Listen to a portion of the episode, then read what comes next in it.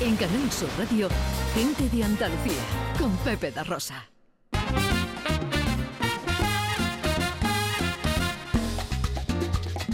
Bueno, pues pasan 13 minutos de las 11 de la mañana de este sábado con los cielos eh, despejados en Andalucía. No se esperan lluvias, subirán un poquito las temperaturas y habrá viento fuerte en el estrecho fuerte viento de levante. En las temperaturas, pues eh, hasta 22 grados en Sevilla, 21 en Córdoba y Huelva, 20 en Granada, 19 en Almería y Málaga y tan solo 18 en Cádiz y Jaén. Nuestra primera parada en Gibraleón. Ana Carvajal, tercera feria transfronteriza de arte contemporáneo. Con 14 artistas de España y Portugal desde el pasado 27 y hasta mañana 30, además con un completo programa de actividades complementarias. Vamos a saludar a Lourdes Martín, que es la vicepresidenta presidenta de la Diputación de Huelva y alcaldesa de Gibraleón. Hola, alcaldesa, buenos días.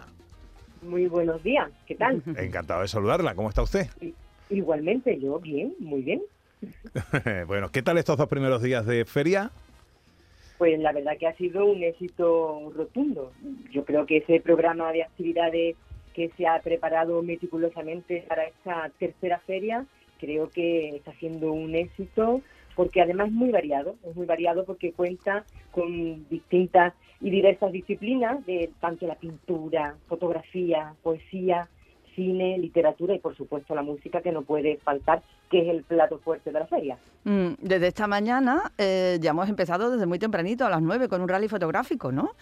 Efectivamente, Visiones de Olimpia, un rally que comenzó desde primera hora, que se ha parado ya para el desayuno a, a las 11 y, realmente la fotografía es uno también de los platos fuertes porque como bien habéis dicho al inicio son artistas siete de España siete de Portugal que a lo largo de estos días pues lo que hacen es entablar un diálogo a través de sus creaciones a través de sus genialidades y la verdad que resulta de lo más interesante y, la fotografía pues además es una de las eh, organizaciones eh, que participan en la preparación de, esta tercera feria es precisamente la Asociación de Fotógrafos del Algarve de Portugal y con su presidente, eh, Joao Ribeiro, y es quien organiza esta, eh, estas visiones de Olimpia. Así que, magnífico. La verdad es que es muy interesante porque si lee uno el programa es completísimo y no hay ni un segundo libre para aburrirse. ¿De qué manera eh, puede todo aquel que esté cerca o que se quiera desplazar, ¿no? Para, porque bien merece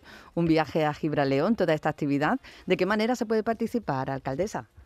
Pues mira, solamente tendrían que acercarse hasta el recinto ferial. Allí se encontrarán con un magnífico edificio que es el CODAC, el Centro Olontense de Arte Contemporáneo, que es un edificio que se ha convertido en el referente cultural de nuestra provincia y tenemos la suerte de tenerlo en Gibraleón y tiene sus puertas abiertas para todo aquel o aquella que quiera pasar un sábado de lo más interesante participando de charlas coloquios en torno a la fotografía como el eje cultural.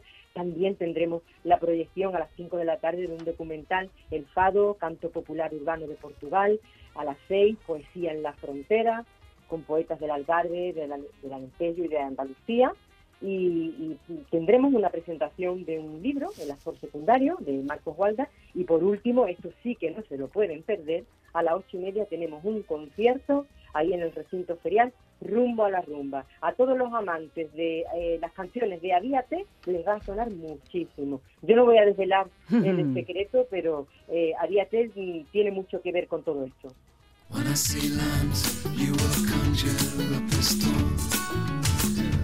Tercera feria transfronteriza de arte contemporáneo del 27 al 30 de enero. Lourdes Martín es la vicepresidenta de la Diputación de Huelva y alcaldesa de Gibraleón.